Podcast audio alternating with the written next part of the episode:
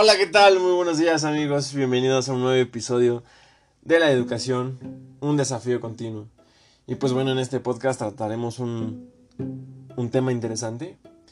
Pero pues está claro que primero, pues para empezar, alguna vez nos hemos puesto como estudiantes en ese papel de cómo sería nosotros siendo maestros. Y es que alguna vez tuvimos ese maestro que vimos en el aula entrando de mala gana y reprobando a todo mundo y mandando todos al final.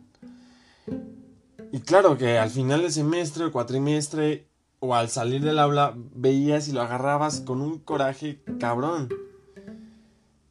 Y pues bueno, conforme vamos avanzando, pues nos damos cuenta de que todo esto que vamos pasando a lo largo de que 16 años, pues te vas dando cuenta de qué tan jodido estamos en esto del sistema educativo por tal vez maestros así. O por los mismos altos índices de reprobación debido a los mismos. Pero está claro que aún no se ha profundizado mucho en, esta parte, ¿no? Y hasta crecemos y pasamos de ser un adolescente a un adulto que se enfrenta a diversos retos. Y dirigiéndonos al área educativa empezamos a ver una realidad distinta, ¿no? La realidad de cómo está nuestro sistema educativo. Y es que actualmente creemos que algunos problemas de aprendizaje del niño o de nosotros mismos tal vez vienen, y es un decir, de la incompetencia de algunos maestros, ¿no? Y altos índices de reprobación que eso mismo nos indican. Y esto, bueno, mm, pues se nos presenta como un gran desafío. Sin embargo, no nos hemos cuestionado el papel, el rol del, maestro en la actualidad, ¿no? Y es que primero debemos saber que un docente básicamente cumple con la función de no solo controlar a un grupo y compartir su conocimiento o experiencia con todos los niños, ¿no? Sino también de ser un mediador entre él mismo, esa parte, ¿no? Y el ambiente o el contexto en el que se rodea. Tal vez así como controlar y mantener una disciplina de carácter fuerte, pero sin caer en algo dominante y sin caer tampoco en el libertinaje, ¿no? Mm, llamémoslo convertirse en un logro al que deberíamos de tener miedo. Y es entonces tal vez aquí cuando surge una pregunta de qué hace, ¿no? ¿Cuál es el involucramiento actualmente de un maestro dentro de este sistema educativo, dentro del aula? Simple. En primera, pues es que un perfil de maestro se debe atender a la diversidad del salón. Adaptarse o adecuarse a cualquier situación hablando específicamente de la enseñanza de aprendizaje de cualquier nivel educativo. Y es que, bueno, esto tal vez pareciera muy fácil de explicar, pero es más complejo, ¿saben?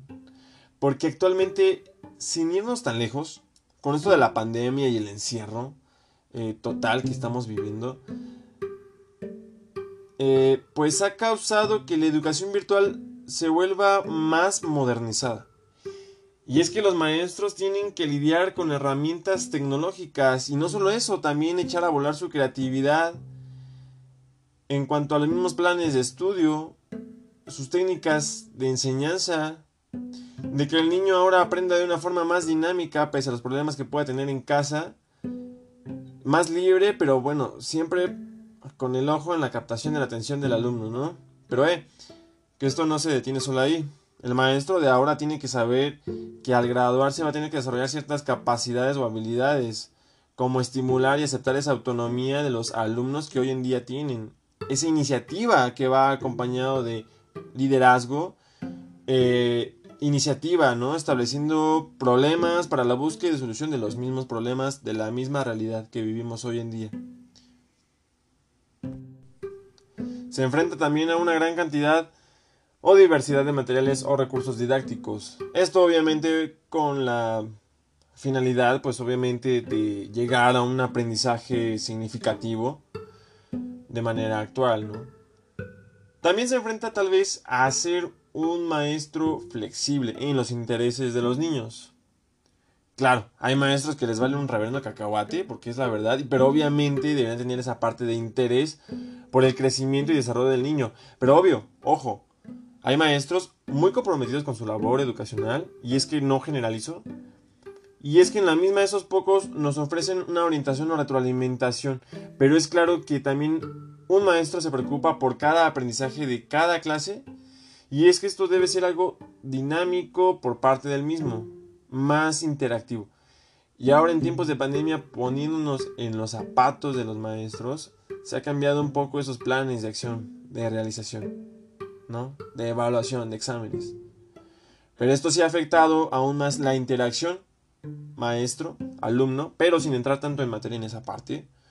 Ser maestro es algo un tanto complejo, desde estimular a los alumnos para entrar en un diálogo, hacer que entre ellos eh, hagan un trabajo colaborativo, porque ser maestro también requiere esa parte de ser psicólogo, ¿no? De entrar en empatía y ver qué, qué le pasa a tu alumno, ¿no? Entrar en contacto con sus emociones, básicamente. Porque el maestro debe tener esa oportunidad de escuchar y animar sin sobrepasar esa línea invisible que se tiene. De alimentar la curiosidad. Bueno, para mí esa parte es algo un tanto difícil porque siento que el maestro debe tener, vaya, esa creatividad de crear en su ambiente que el niño investigue, ¿no? Se apasione realmente por cada palabra que está diciendo el maestro al frente de, las clases, ¿no? La, tal vez hasta podríamos decir, pues, la realización de, las mismas estrategias, ¿no? Ver, ver, cuáles son las habilidades y capacidades de cada uno. Pero si me preguntaran tal vez en esta parte de las nuevas tecnologías, puedo decir que ha sido un cambio radical. Y me refiero tal vez a la hora de acceder a una cierta información. Claro, esto es eh, muy utilizado y aplicado, eh, obviamente, hoy en día en la enseñanza o el aprendizaje, pero supone una cierta modificación de igual de manera, decirlo, drástica en el mismo rol del docente. Porque bueno, ahora todo el contenido que pueden aprender los alumnos mediante los libros, enciclopedias, pues ahora está en la red. Así que debemos de cuestionarnos entonces cuál es o cuál debe ser el papel de los docentes en el sistema actual, ¿no? En la formación de nuestros niños. Pero bueno, vaya a decir que hasta hace unos cuantos años el profesor era quien seleccionaba, ¿no? Y curaba esa información que llegaba a los estudiantes. Y el mismo docente, pues construía el mismo conocimiento del alumno. Y ante cualquier duda, pues ahí vamos, ¿no? Nosotros como estudiantes a aclarar esas, esas dudas sobre esas lecciones que tuvimos en el día. Pero bueno, ahora recalco, pues resulta mucho más fácil, más rápido, más eficaz acudir directamente al Internet. El gran inconveniente de todo esto, pues es que el alumno se sitúa, decirlo, en una inmensa cantidad de información que a muchas veces es incapaz de comprender, de asimilar. Y es que es necesaria una constante selección con la que saber y valorar y distinguir incluso los contenidos de calidad, ¿no? Es decir, no vamos a investigar en cualquier página de internet.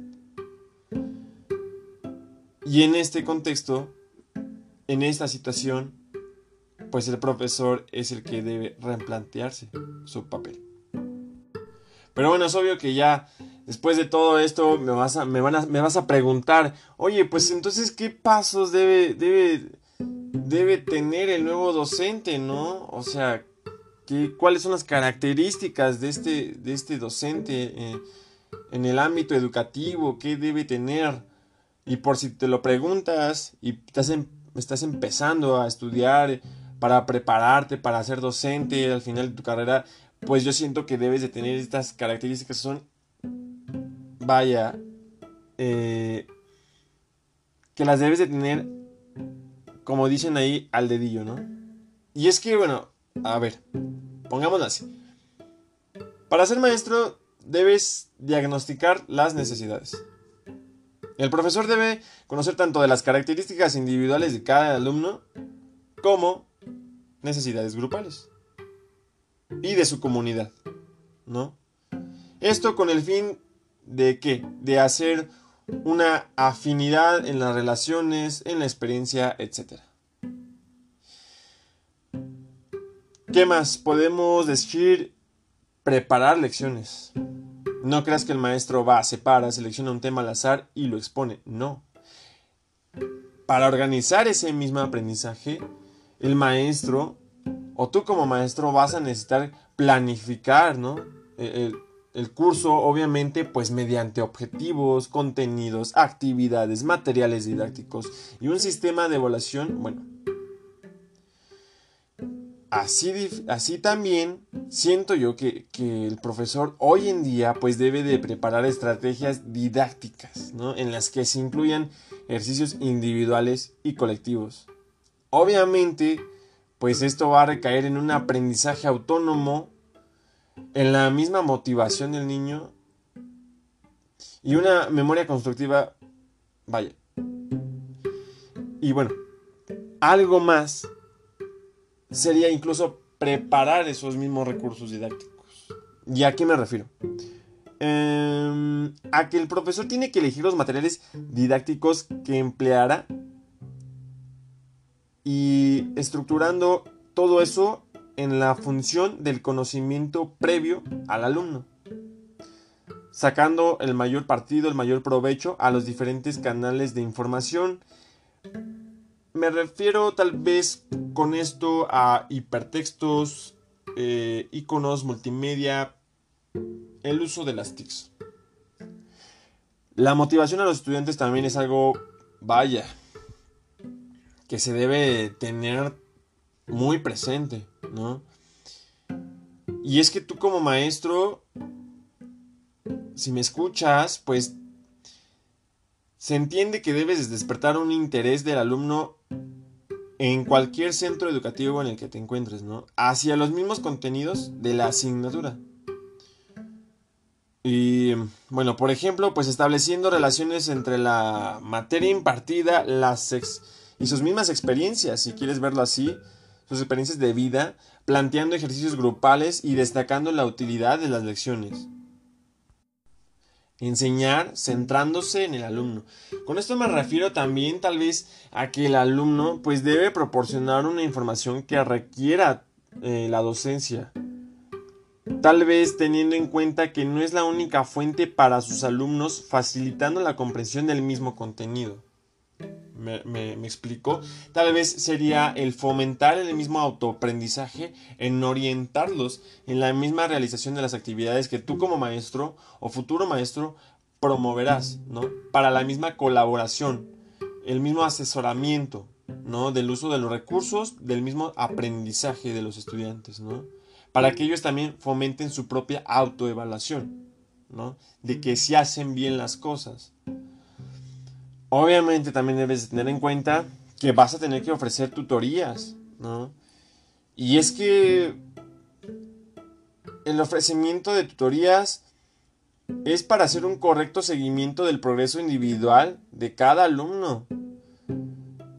Y será necesario actuar como tutor y proporcionando obviamente todas las herramientas en cuanto al resolvimiento de dudas, manteniendo un vital contacto cercano con las familias y bueno, todo ello obviamente va con el fin de ser un ejemplo a seguir tanto en las actuaciones como en los valores.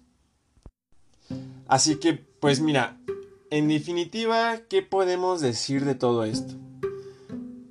Pues que si tú estás estudiando la carrera para ser docente, o tú maestro que me escuchas, pues estamos hablando, perdón, de que tal vez el rol del docente actúa como un experto en los contenidos que planifica las lecciones, que es flexible en la enseñanza, que establece metas de acuerdo a su centro educativo en el que se encuentre, que también tiene que regularizar el aprendizaje facilitando su interacción con los materiales didácticos y los compañeros, que fomenta la curiosidad, promueve la discusión reflexiva, el desarrollamiento de valores, de actitudes positivas y que atiende a todas las diferencias individuales. Obviamente, pues, todo esto señala que el nuevo papel de docente no debe centrarse tanto en enseñar conocimiento, sino ayudar al mismo alumno a construir su propio conocimiento. Con las nuevas funciones, con la nueva filosofía que podemos llamar al final que es aprender a aprender.